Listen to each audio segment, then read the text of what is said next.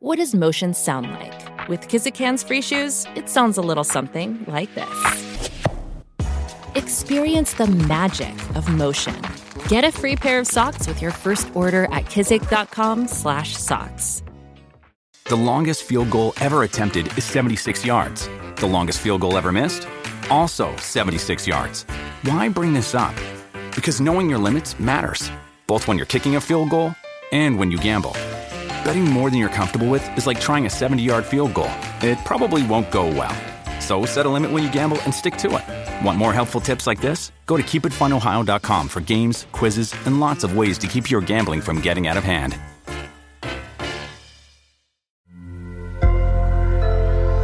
Sonoro.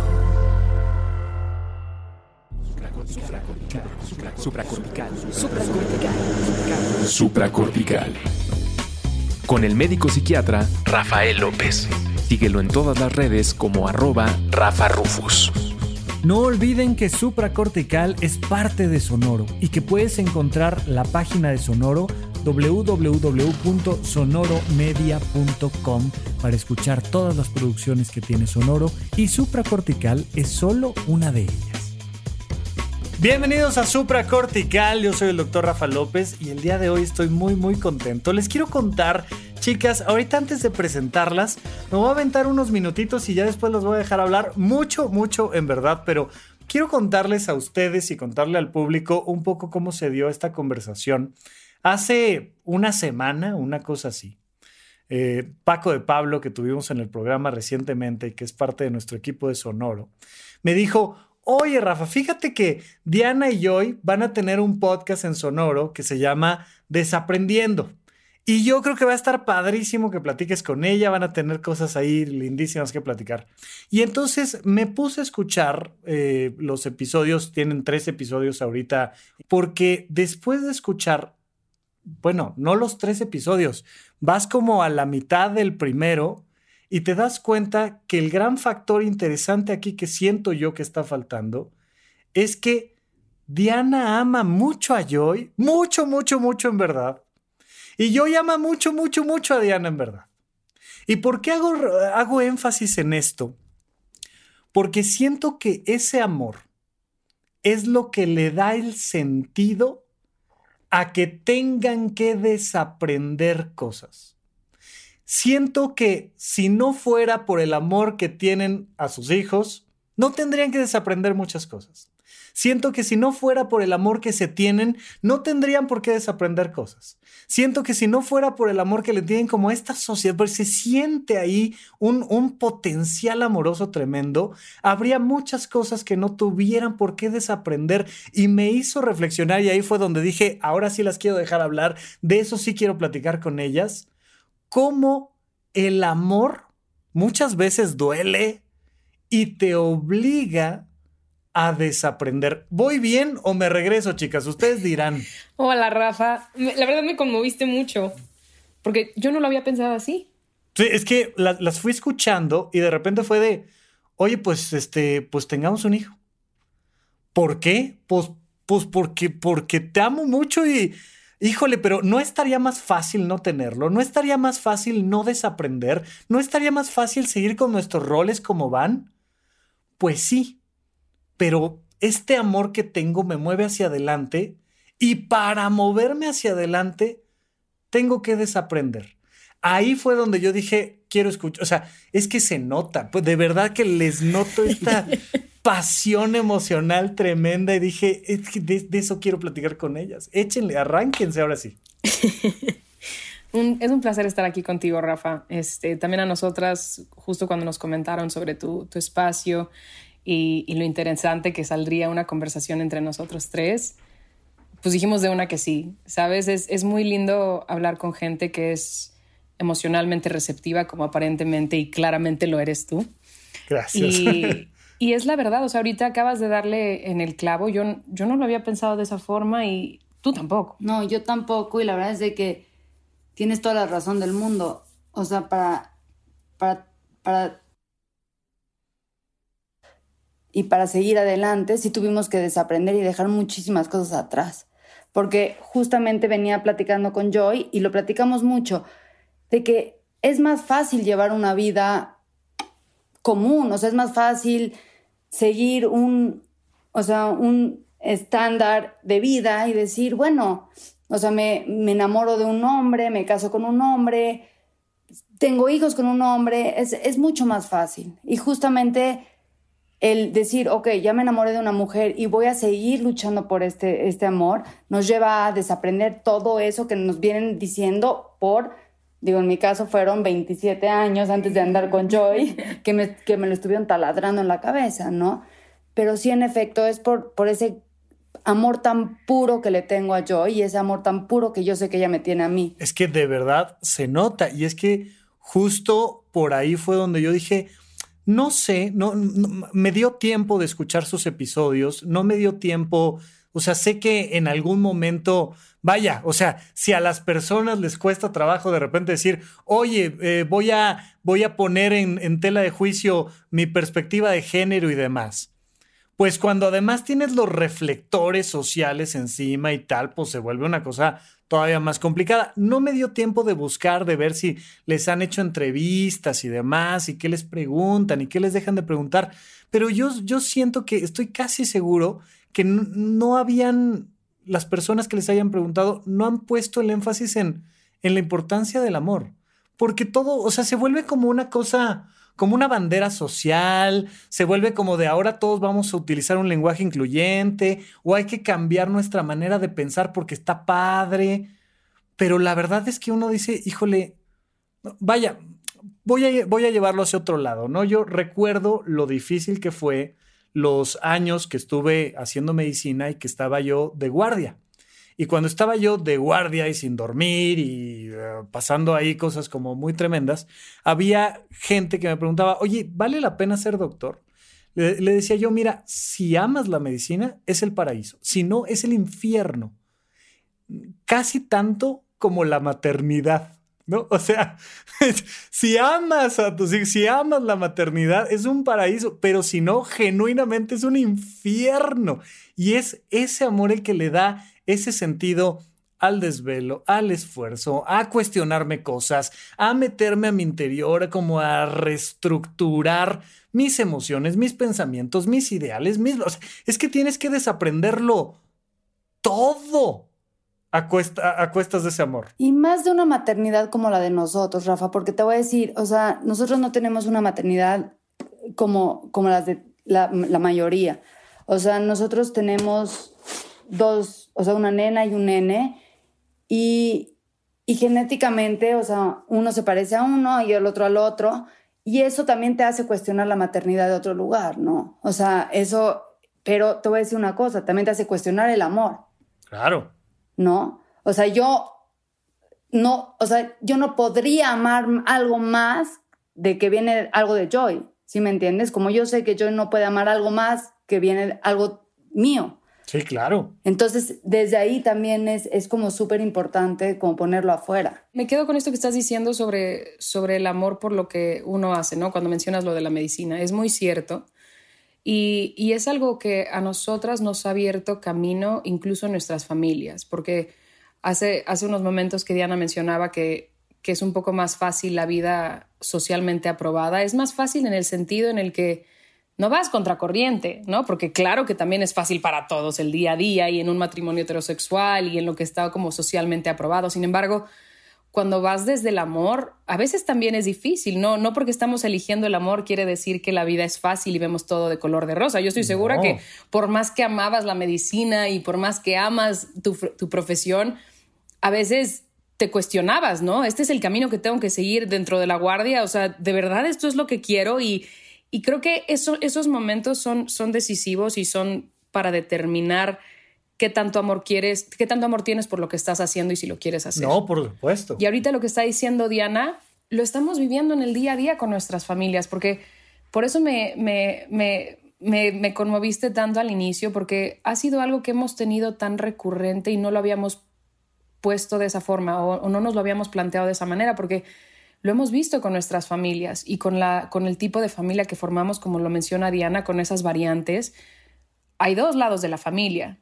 Entonces, al tener hijos y que ponemos en cuestión la genética, no estamos cuestionando la maternidad, estamos cuestionando, cuestionando cómo vemos la maternidad y nuestras madres, porque nuestros papis fallecieron en sus, eh, eh, hace unos cuantos años cada uno, pues tienes de pronto dos lados de la familia que desde el amor están desaprendiendo también y están planteándose lo que a ellos se les enseñó, diciendo, o sea, porque me imagino que es una lucha muy fuerte, ¿no? Puta, o sea, me enseñaron esto, pero lo que siento es esto y estoy viendo a mis hijas y es como, es muy fuerte porque el amor rompe esos prejuicios. Sí, justo.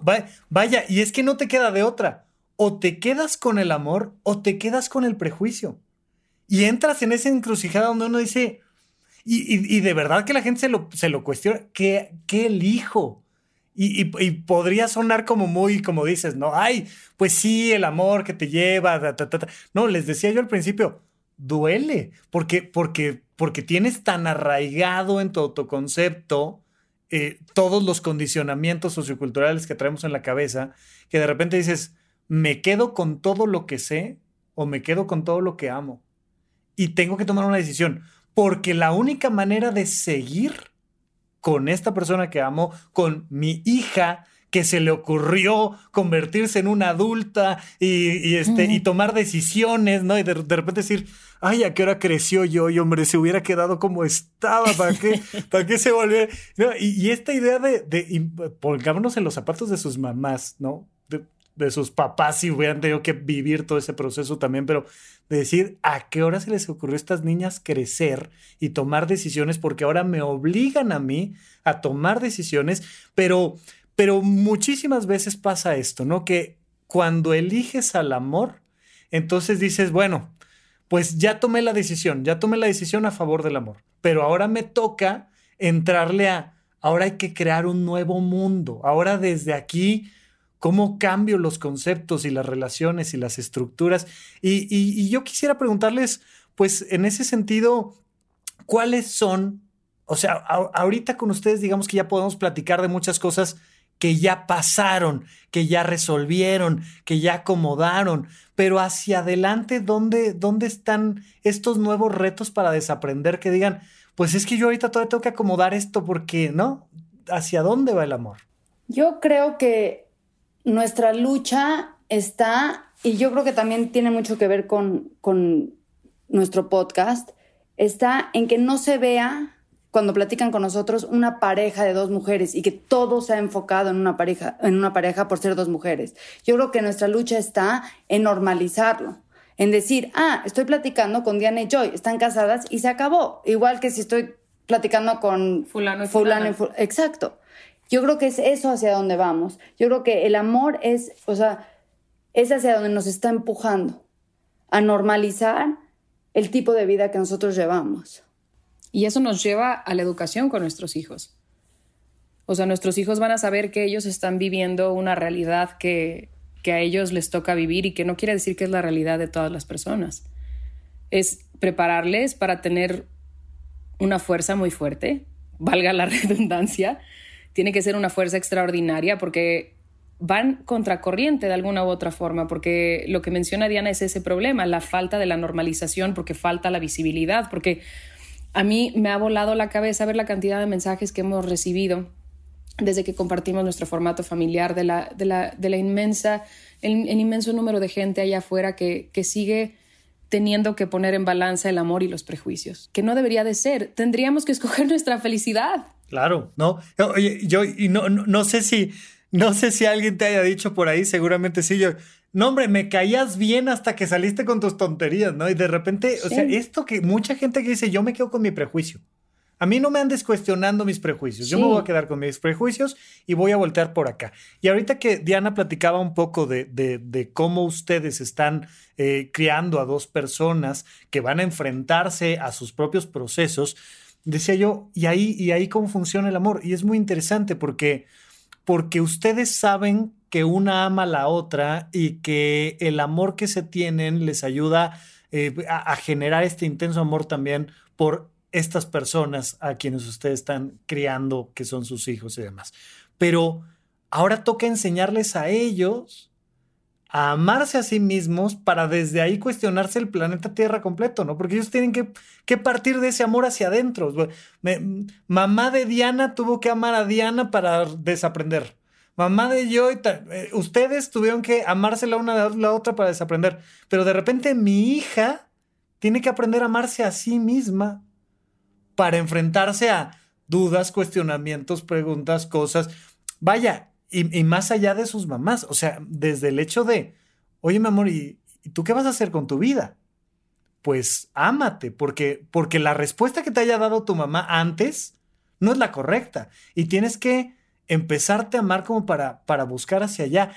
¿Qué tanto les pone nerviosa este tema de educar, de enseñar? Porque si ustedes están en este juego de desaprender, pues a la hora de estar del otro lado y decir, ¿y ahora ¿Qué te meto en la cabeza? ¿Qué herramientas te pongo en la mochila? Supongo que debe ser un cuestionamiento diario y complicado. Es lo más aterrador que hemos vivido. lo más aterrador. Es lo que nos hace no dormir en las noches. Pero te voy a decir algo muy bonito. Este, hemos... Oye, Diana, eso y el café, perdón. Son las dos cosas que las hacen no dormir en las noches. No, tan cansada que ya, no hay, ya no hay café que nos mantenga despiertas. Sin embargo, sin embargo, eh, y lo hemos platicado con otras amistades que, tienen, que tienen hijos, esta constante culpa de si lo estás haciendo bien, si lo estás haciendo mal, justamente a veces tener esta conciencia tan activa de las cosas que no quieres repetir, te ponen ese límite, ya sabes que estás así al filo de eh, temblorosito y tal, de que no la quieres volver a, regar y que no quieres cometer errores, etcétera. Y estamos en esta constante culpa, en este constante. Oye, este yo, pero, pero sí, ¿no? Este tema de, ay, es que si digo esta palabra, es que si hago esto, es que si le grito, es que si no le grito. o sea, yo no he conocido a una sola mamá que no crea que es la peor mamá del mundo. No he conocido a una. No, no hay. O sea, entre Diana y yo nos tratamos de ayudar, ya sabes porque entra esta parte de corregir, entra esta parte de poner límites. Claro. Tenemos una nena de dos años casi y medio, tenemos un nene de ocho meses y se les tiene que poner límites desde ahorita. Y es algo con lo que todos, todos nacemos teniendo un problema poniendo límites, porque vivimos en una sociedad que nos forza a complacer, porque naturalmente para sobrevivir complacemos, para, para caer bien, para esto, para agradar, para, por sobrevivencia, ¿no? Entonces, entre Diana y yo nos echamos la mano como, sabes que no, no, no fuiste dura, pusiste un límite. Pero a lo mejor lo dije muy feo. No, no lo dijiste feo. Ya fue la quinta vez. Sabes, entre esa parte nos ayudamos. Pero ahora nos encontramos con, con un, con algo que te juro me hace llorar porque es la cosa más hermosa que nos ha pasado últimamente. Y es que la nena entró a la escuela, ¿no? Entonces, para Diana y para mí, imagínate, aparte durante pandemia, somos un núcleo de muéganos. Uf, claro, claro. No, o sea, la chiquita estuvimos en todo el encierro, estuvimos así, ella y nosotras contra el mundo y con Ramoncito y luego llegó Nur, el nene, entonces hemos sido un muégano total. Entra la nena a la escuela y nosotras, ya sabes, de, no, no, no, yo no tuve una experiencia tan bonita en la escuela creciendo, yo tengo un trauma con la escuela, yo no la pasé bien, Diana sí, entonces hemos tratado de compartir esas experiencias y decir, no tiene que ser el caso de ella. y al tercer día, porque tienen su periodo de ajuste, ¿no? Tienen este periodo en el que se están ajustando, que sienten que los dejas y tal, y la puerta, y me hacían, no, no, no, grave, Rafa, grave. Sin embargo, después del tercer día, no lloró. Y sale la, maestra y nos dice, en la historia de la escuela, Ay, esto, te juro, no sabes lo bonito. Dale, dale, dale. Dice, en la historia de la escuela, es la niña que más fácil se ha ajustado a tener que quedarse y nos preguntaron si había ido a que la cuidaran y nosotros no, no va a daycare. Tú no te puedo explicar lo bonito que nos hace sentir que por más malas mamás que creemos que somos, algo de seguridad le estamos dando en el amor que tiene en casa. Sí. Que ella tiene la certeza de que su familia está ahí y que no importa cuántas horas esté en la escuelita, sus mamás son inamovibles y ahí están. Wow. Diana, tú lo viviste, ¿cómo lo viviste? Yo lo viví también. A mí también me, o sea, para mí es algo increíble, ¿no? Porque yo sí creo que, que esa ansiedad con la que creces de niño, que es como, iban a regresar y si regresa va a estar aquí mi papá y va a estar mi mamá, digo, en mi caso mi papá y mi mamá, ¿no? O sea, hay veces sí te da esa ansiedad, o sea, yo me acuerdo de chiquita de haber tenido esa ansiedad, ¿no? Porque pues los veía no tan cercanos o porque se iban a pelear o porque se estaban peleando, lo que sea. Y el, y el experimento de la escuela con la nena ha sido lo contrario, o sea, la niña no se va con ansiedades, la niña no vive esas ansiedades porque tiene un núcleo familiar muy estrecho. Y estable. Y estable. Entonces a mí me hace sentir, pues, muy, muy, muy contenta, infeliz y tranquila de que ella está bien y de que ella está tranquila y con certeza de que estamos ahí. Digo, es el primer pasito, ¿no? Es la primer prueba. Era lo que te iba a decir. O sea, además este tema con los chamacos, ¿no? Donde ya más o menos uno le va entendiendo al tema de los pañales y ya dejaron los pañales. Ya más o menos uno va entendiendo las caricaturas. Y te la cambian. O sea, y te la van cambiando, te la van cambiando. Y es un reto todos los días porque ahora no sé qué, y ahora no sé qué, y ahora no sé qué, y ahora no sé qué. Y se vuelve esto, ¿no? Eh, eh, yo les, les deseo eh, todo el éxito del mundo con el tema del podcast, pero, pero estoy seguro que, que, mucho será aprendizaje personal de decir bueno, y ahora estamos viviendo esto, y ahora cómo se desaprende el otro, y ahora traigo esta duda existencial, y, hacia dónde, cómo surgió el tema del podcast, o sea, porque, porque entiendo que, que hay todo este proceso, pero y a, lo mejor nos da tiempo. Cuando, cuando yo decidí que yo no iba a tener hijos, yo dije, entre otras cosas, no quiero, porque quiero tener el tiempo para entrevistar a Diana y a yo y a la hora que se me antoje y no tener que ver cómo coordinar todo lo demás. Pero además de mamás y además de la vida que tienen, que, que sigue su propio ritmo, esta vida personal más allá del núcleo familiar, ¿cómo se les ocurrió decir, vamos a tener un podcast? O sea, además vamos a tener invitados y no sé qué, y platicar y... ¿Por qué? ¿De dónde? ¿A razón de amar qué o qué pasó? Mira, yo, yo siempre fui una persona súper privada y a la hora de anunciar nuestra maternidad y nuestra relación, porque fue como se anunció todo de una. Sí, y te abrieron el telón a toda la gente. O sea, fue de cámara sobre Diana, venga, todo. Pero el recibimiento de la gente, o sea, de, de la gente de Joy, fue tan bonito para mí. Y yo abrí, como me fui abriendo poco a poco. O sea, obviamente no enteramente, porque yo no soy una persona pública. No, y una cosa es privacidad y otra cosa es intimidad, ¿no? Y hay ciertas cosas que se pueden compartir dentro de la privacidad que pueden darle a la gente como esta sensación de, como esta pertenencia mutua, ¿no? Compartiendo las cosas que vivimos como en colectivo.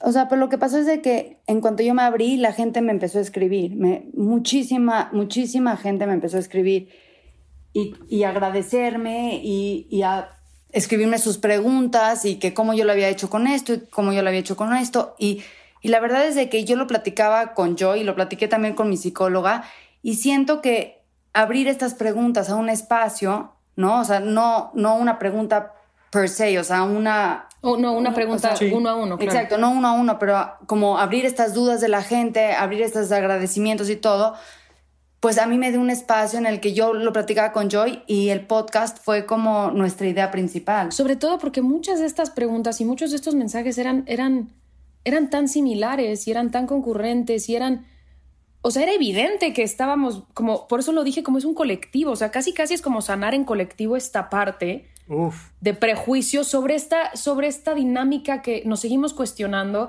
A mí me da mucha risa porque Diana es una persona, o sea, yo, yo no terminé la escuela porque yo empecé a trabajar a los 18 años. Diana estudió y estudió y estudió y estudió. Entonces yo a Diana le aprendo todos los días y cuando tengo mil dudas, sean académicas o lo que sea, yo voy con Diana. Y el caso es de que lo platicamos y Diana luego la veo leyendo tal libro y empezamos a platicar sobre el libro y tal y me dice es que es increíble históricamente nuestro tipo de relación siempre ha existido. ¿Qué pasa? Que entran ciertos siglos y entra la religión y entra aquí y entra acá y entran ciertas políticas y entran intereses económicos.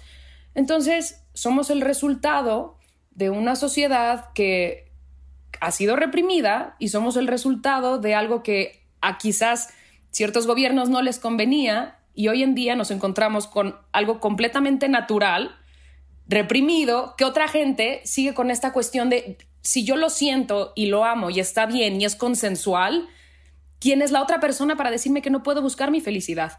Y empiezan a llegar todos estos mensajes. Yo empiezo a leer mis, mis, mensajes y, y, le digo a Diana, es que... Te voy a decir una cosa, Rafa. Esos mensajes son cosas que, que yo sentí.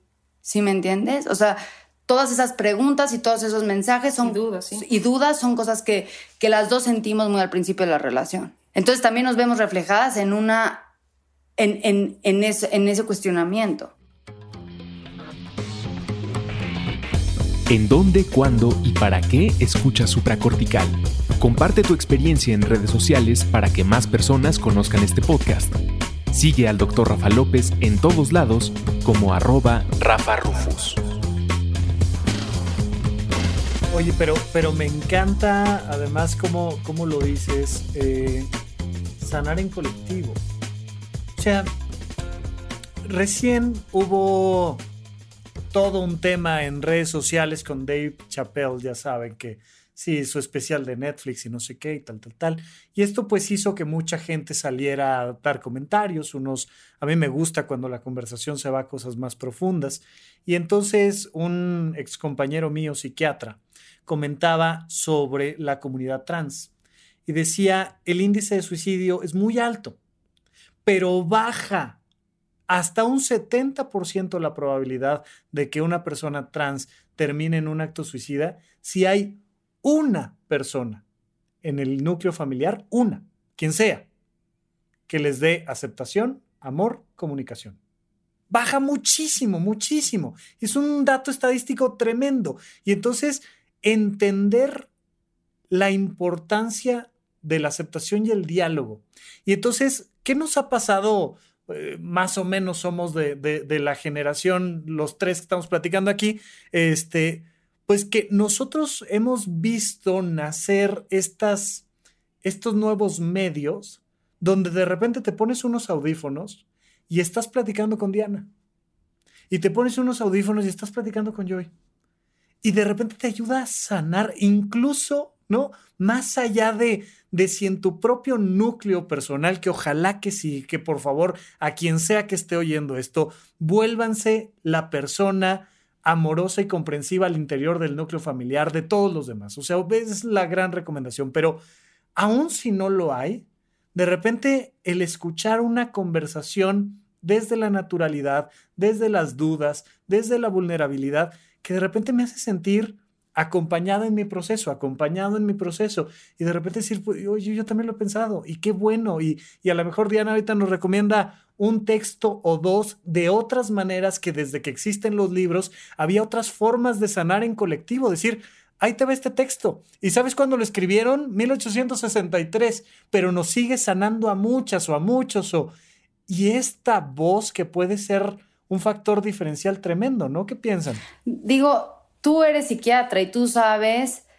que el, ¿cómo se llama? El, mero, el libro de psiquiatría que, que da todo. El DSM. Ajá, el DSM, hasta 1990 creo que veía la homosexualidad como una enfermedad mental. Sí, fue, fue, fue por ahí de los, de los 50, 1951, si mal no recuerdo, surge la tercera edición del DSM, donde, donde de repente dicen, oye, esto de ¿Por qué, ¿Por qué estamos diciendo que la homosexualidad es una enfermedad mental? A mí me encanta cómo le dieron el giro a eso. Yo no sé si conozcan un poco esta historia. Se me va ahorita exactamente el nombre del doctor. Ahí en mi TikTok tengo, tengo exactamente esa historia. Pero de repente dice, ¿sabes por qué sacamos la homosexualidad de los trastornos mentales?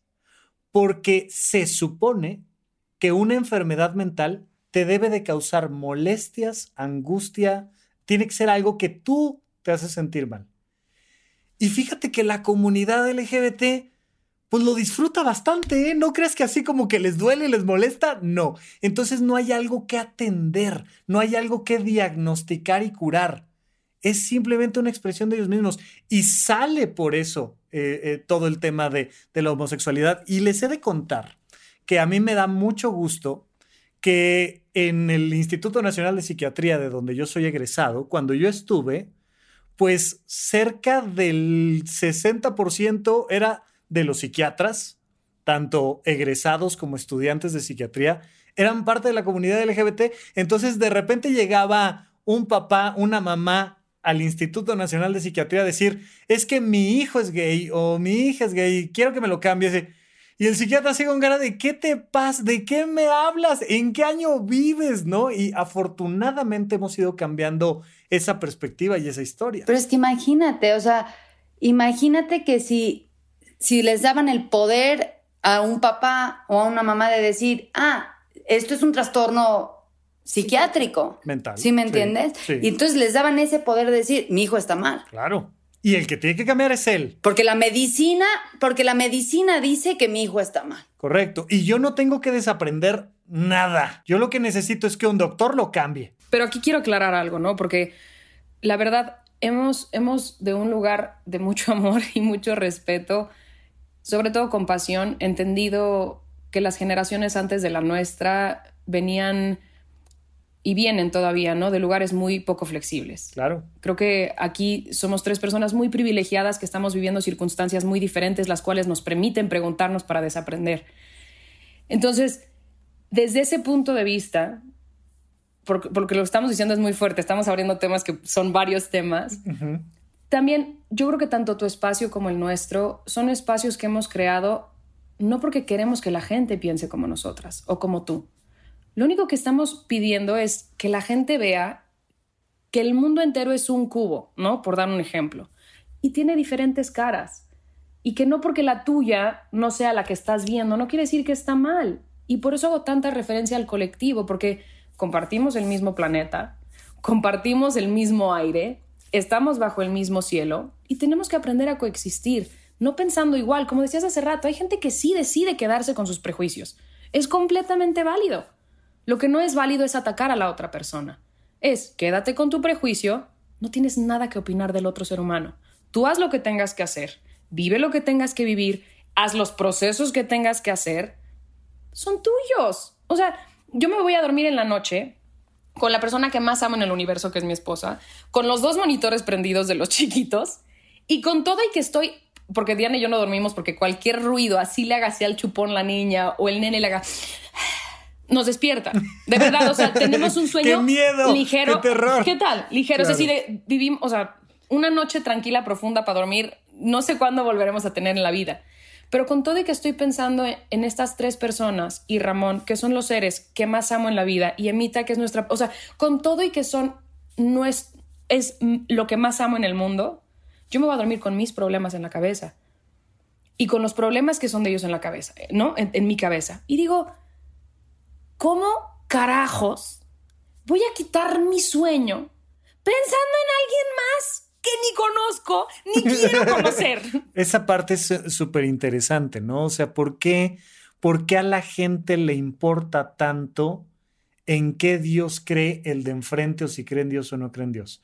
¿Por qué a la gente le importa tanto eh, con quién se relaciona o con quién duerme o deja de dormir el de enfrente? ¿Por qué a la gente le importa tanto eh, si te gusta este partido político o este partido de fútbol o este lo que tú quieras?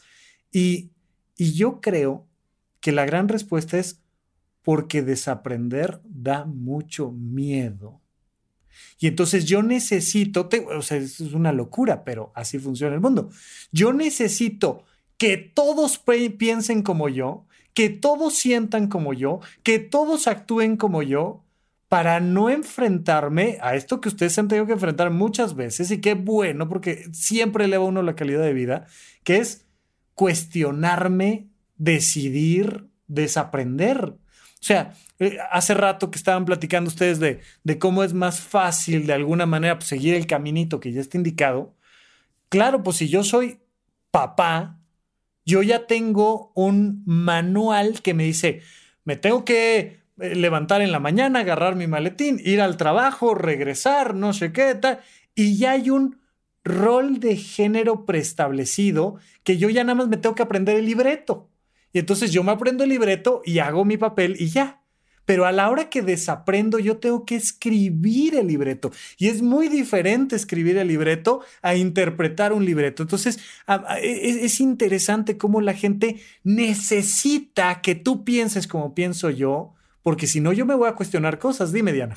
No, pero te voy a decir una cosa. También es el, si, cueste, si llega una, una persona con, otra, con otro tipo de vida, con otra ideología, con otra ideología y tú llevas una vida, como dices, o sea, muy, o sea, muy establecida. By the book. Sí, by the book y todo. Y te empiezas a cuestionar cosas y, te puede llevar a decir, ¿qué hice? ¿Sí me entiendes? Claro, Dejé tantas oportunidades de mi vida, dejé mi felicidad por seguir una vida by the book. Y eso es muy doloroso muy doloroso.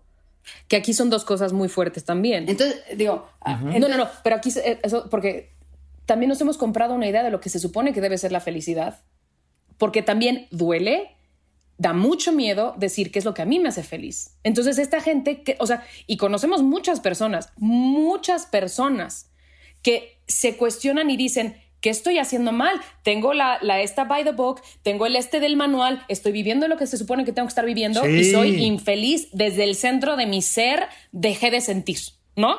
Y Eso es, una cosa que te carcome horrible. Porque no soy feliz. Claro. Entonces, cuando tú vienes con esta, con, esta, con esta opción de vida y ves a la otra persona tan feliz, aunque tuvo que ir contracorriente, te hace preguntarte a ti. Y es mejor no preguntarte. Sí, así como caballito viendo hacia enfrente y no hay nada. Yo creo que también por eso atacan mucho. Sí, sí, sí, sí, sí, no, totalmente. Y creo que, creo que lo dicen muy bien.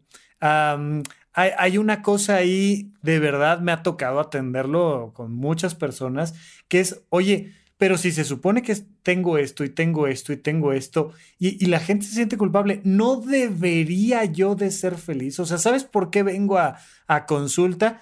Porque yo debería de ser feliz y no soy feliz. Ya hice esto, esto, esto, esto, esto, y les digo, ok, pero es que realmente tú nunca te has preguntado qué es lo que tú quieres, qué es lo que a ti te hace feliz, porque la, felicidad no es algo que, que, que se le pueda obligar a nadie a ser feliz, es algo que lo eres o no lo eres. Y si estás alineada hacia la búsqueda de ese amor, lo vas a hacer.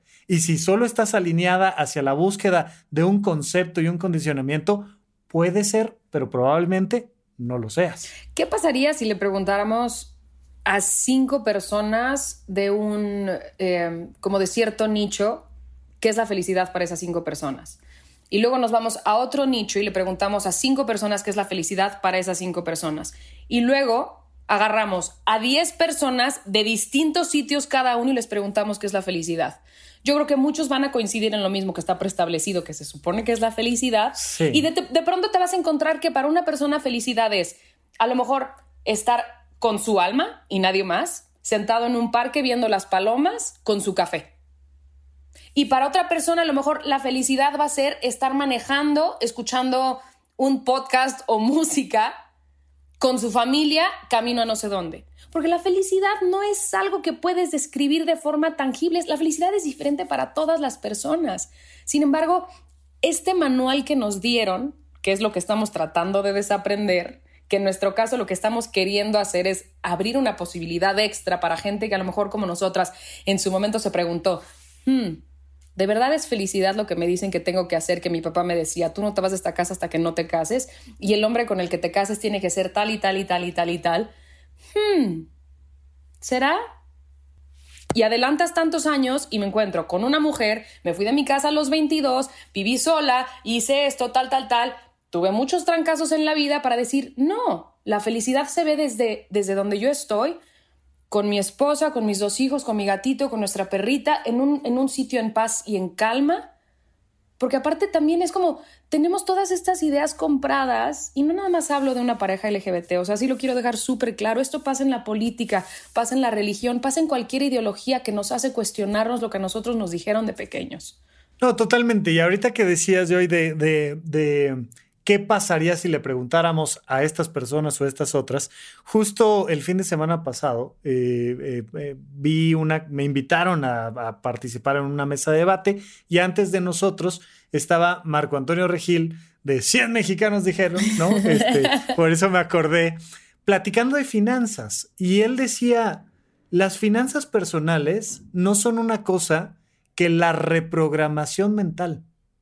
Y fue, fue muy lindo escucharlo como en este otro sentido, porque bien dices, no estamos hablando de la comunidad LGBT, estamos hablando de los seres humanos y estamos hablando de todas las áreas de nuestra vida y una de ellas financiera. Tenemos un discurso, un manual, un texto preaprendido de mucha pobreza financiera. Y entonces muchas veces tienes que desaprender lo que significa el buen fin o el Black Friday o las ofertas o no lo que significa el ahorro, la inversión y tienes que desaprender un montón de cosas porque si no no importa qué cantidad de dinero tengas. Vas a vivir con angustia, vas a vivir con preocupaciones, vas a vivir con enojos. O sea, e, en, en esta clásica pareja heterosexual donde él la mantiene a ella, se dan un montón de broncas y líos por por un mal discurso financiero que hemos aprendido y que si no empezamos a, reestructurar un montón de cosas, incluso financieras, económicas, este, de, de, productos basura, de el mundo de la música, el podcast, de lo que sea. Si no estamos todo el tiempo cuestionándonos cuál es el siguiente paso del amor, empiezas a ver que surgen estos problemas que nos llevan a angustias personales, a guerras sociales, a cosas sin sentido y ahí vamos todos en este planetita, ¿no? Eh, decía Foucault, en la nave de los locos, que mi maestro dice, la nave de los locos se llama el planeta Tierra. Ahí vamos navegando por el universo todos los locos. Mira, también es de que yo, yo hago mucho énfasis en esto, de que vivimos en un sistema económico capitalista y eso te hace creer que lo que más necesitas es lo que te están vendiendo y lo que te están vendiendo y lo que te están vendiendo. Entonces estás persiguiendo algo que no está llegando a ti. ¿Sí me entiendes? Porque siempre vas a necesitar algo más. Y siempre te lo venden como tu felicidad está en si tienes esto, o si tienes esto, o si tienes... Y todo está afuera. Sí. Todo está afuera. Entonces, financieramente también es como, ¿cómo? O sea, si tengo todo este dinero, pero ¿por qué necesito más? O sea, si tienes un señor que tiene 300 billones de dólares y todavía se está peleando con la gente porque no, porque está diciendo que si vende o no un stock, ¿sí me entiendes? Imagínate que, claro. o sea, ¿qué más quieres? ¿Cuánto dinero es suficiente? Y creo que nunca llegas a ese, a ese límite para decir, ah, ya, ya llegué, estoy feliz porque vives en un mundo en el que te está diciendo, no, necesitas más, necesitas más, necesitas más. Y creo que si no te ves adentro, nunca vas a llegar a, ese, a, esa felicidad. No, totalmente, totalmente. Y entonces por eso mi, mi invitación a desaprender, y muchas veces desaprender nos lleva a platicar de películas, de libros, ¿no? Este, yo, yo creo que ustedes deben de tener conversaciones padrísimas y me gustaría, no sé, Diana, yo, si, si tenemos unos minutitos, pero ya vamos un poco hacia el cierre, me gustaría decir, oigan, vean esta película, échense este libro y platiquemos, ¿no? Yo creo que eh, eso, eso además de evidentemente recomendarles que se den una vuelta eh, a, a, desaprendiendo con, con Diana y Joy, Además de eso, creo que valdría mucho la pena como decir, fíjate que estaría padre que platiquen en familia, tú solito, tú con un cafecito en tu casa solo, este, en pareja, tal texto, tal película. ¿Qué, qué me aventarían por ahí de alguna recomendación? Yo leí un libro justamente cuando estaba embarazada, hace con, con, mi segundo hijo. Hace ocho meses. Hace ocho meses. que a mí me cambió, de verdad me cambió la perspectiva de muchísimas cosas. Es de, se llama The Choice y es de una, es de una psiquiatra sobreviviente del holocausto de Auschwitz, que ella se llama Edith Eger, o sea, E-G-E-R Sí, no, te preocupes. Ya, saben que en las notas del episodio, el equipo de Sonora, a quien le mandamos un abrazo siempre, sí, que Alex les por ahí, nos, nos ayudará a, poner esto, pero The Choice. Se llama The Choice. Y la verdad es de que a mí me cambió, me cambió todo, o sea, toda mi perspectiva de la felicidad, porque viene de una, de una persona que estuvo en Auschwitz y, y luego hizo la marcha de la muerte y me impresionaba cómo ella sobrevivía encontrando felicidad en las cosas más mundanas, o sea, en las cosas más, o sea, imagínate que tenía que encontrar Como más básicas, más básicas, más básicas del mundo, porque ella no sabía cuándo se iba a morir, ella no sabía cuándo iba a dejar de ver a su, a su hermana o a su mamá. Sí, o sea, entonces dices, claro, o sea, si una persona en un campo de concentración logró encontrar esa felicidad y sobrevivir por esa felicidad que encontró y aferrarse a la vida? ¿Cómo puede ser que yo desde mi casa, desde el privilegio y desde teniendo todo, no puedo? Totalmente de acuerdo. Sí, sí, sí, sí. Es eh, eh, esta... Mm, esta maravilla de las experiencias límite, ¿no? De cuando, cuando en serio te enfrentas a una situación difícil familiar, a una situación difícil personal de salud, a una situación difícil, te reestructura todos los valores. Dejan de ser importante las albercas y los relojes y los carros y los no sé qué tal, tal, tal, para darte cuenta de lo importante que es mi papá o que es mi hija o que es mi... Y, empiezas a darte cuenta de lo importante que es un arbolito que está ahí detrás de ustedes lindísimo, un café. O sea, empiezas a entender la importancia de una conversación, lo que les decía, tener a un alguien con quien hablar. Es mucho más valioso tener a alguien con quien hablar que la mansión que me digas, ¿no? No está mal que tengas mansión. Si tienes mansión, qué bueno, pero ojalá tengas allá adentro a alguien con quien hablar, porque eso es verdaderamente valioso. Y esta mujer sobrevivió por el amor, como tú dices, el amor que le tenía a su hermana. Y la hermana sobrevivió por el amor que le tenía a su otra, o sea, a ella. El, motor de su sobrevivencia fue el, el, amor puro que se tenían entre las hermanas. Y eso hizo que sobreviva a un, a, a una ocasión de vida de límite, como dices. Saben, yo creo que, yo creo que en, este, en este momento que estamos viviendo todos los que habitamos la Tierra hoy, la pandemia nos dio como una cierta oportunidad de volver a lo básico, porque fue una experiencia que vivimos absolutamente todos los seres humanos, ¿no? El, el hecho de, de poder regresar a cero y decir, ¿qué importa? La salud. Ya estás hablando de uno de los privilegios más grandes que se pueden llegar a tener yo entiendo que para cada persona las circunstancias son distintas. Yo sé que mucha gente que tuvo que vivir encierro con gente que, que abusa de ellas, de ellos, de ellas las personas, ¿no? Yo sé que todas estas experiencias han sido distintas para todos, pero como tú dices, a veces ese oasis está en saber que siempre va a haber alguien ahí para ti, si no es que ya sabes que hay alguien para ti y que puedas a raíz de esa persona agarrarte como esa cadena de ayuda que ya te puede sacar de esa no sé, depresión, de un hoyo negro, de, esa soledad o solitud, pero el, hecho de que regresemos a eso básico y decir, si tengo salud, tengo mucho más de lo que mucha gente tiene o tengo lo que mucha gente ya perdió, es una manera básica de empezar. ¿Sabes? Todo lo demás que tú mencionas, todo lo, todo lo, lo físico, ¿no? Todas estas cosas como más materiales, claro, te pueden dar felicidad hasta cierto punto y claro que es diferente si las puedes tener cuando las tienes en necesidad, pero creo que si empezamos a ver, como dice Diana, lo que vivió esta mujer en una situación extrema y al límite, como sobreviviente de algo tan macabro, si puedes empezar a encontrar la felicidad en las cosas más pequeñas, siento que es como esa, esa espiral que te puede llevar a algo mejor. No empezando por lo más pequeñito, no, no con las cosas grandes, como tú dices, una mansión. No, a lo mejor ver ese árbol crecer, a lo mejor decir, puedo ver un atardecer en paz, a lo mejor mi café está calientito y así es como se me antojaba, ¿no? O mi gatito está bien y está con, está con salud y tiene vida. O sea, para todos es distinto, pero creo que es posible y creo que si lo empezamos a ver entre todos y empezar como a contagiarlo con los que nos rodean, ese desaprendizaje sí llega. Sí, totalmente, totalmente. Y, vaya, em, em, quiero hacer referencia, ¿no? Hace, hace solo algunos minutos, Joy nos platicaba de lo que sentía de que alguien le diga, oye, tu hija está bien, se, se está adaptando padrísimo. De repente decir es que esto es felicidad. o sea, y, que viene muchas veces acompañado de miedo, dudas, incertidumbre, el dejarlo atrás y vamos por la siguiente experiencia y demás.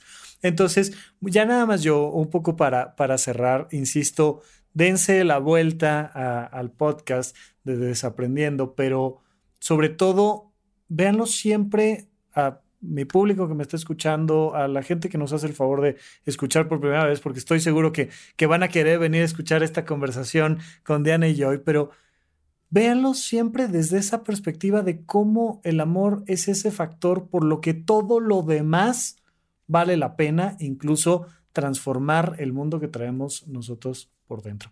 Diana, Joy, muchísimas gracias por acompañarme. si se quieren despedir con algún, algún tema más extra o algo, pero antes que otra cosa, de verdad, gracias por darse este tiempo, platicar conmigo. Yo encantado, cuando gusten, tienen las puertas abiertas aquí en Supracortical.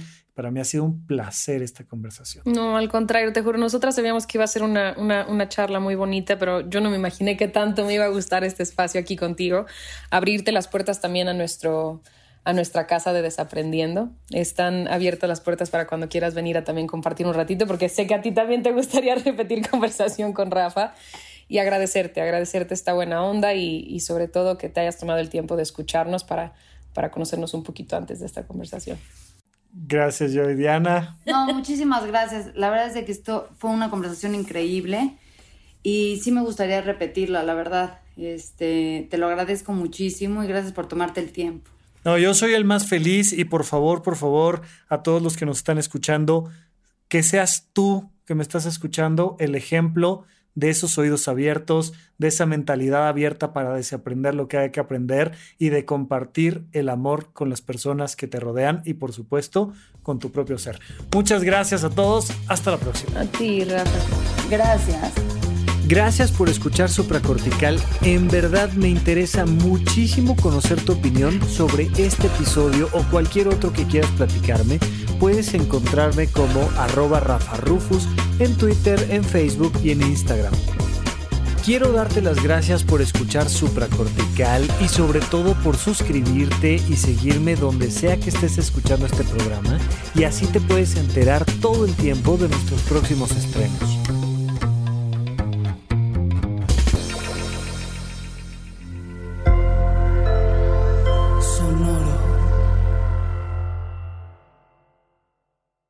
¿Te preocupas por tu familia? Entonces, ¿por qué darles solo huevos ordinarios cuando pueden disfrutar de lo mejor? Eggland's Best, los únicos huevos con ese delicioso sabor fresco de granja, además de la mejor nutrición, como 6 veces más vitamina D, 10 veces más vitamina E y 25% menos de grasa saturada que los huevos regulares, además de muchos otros nutrientes importantes. Así que, dales los mejores huevos. Eggland's Best, mejor sabor, mejor nutrición, mejores huevos. Hello, it is Ryan, and we could all use an extra bright spot in our day, couldn't we? Just to make up for things like sitting in traffic, doing the dishes, counting your steps, you know, all the mundane stuff. That is why I'm such a big fan of Chumba Casino. Chumba Casino has all your favorite social casino style games that you can play for free anytime, anywhere with daily bonuses. That should brighten your day a little. Actually, a lot. So sign up now at chumbacasino.com. That's ChumbaCasino.com. No purchase necessary. VGW. Void were prohibited by law. See terms and conditions. 18 plus.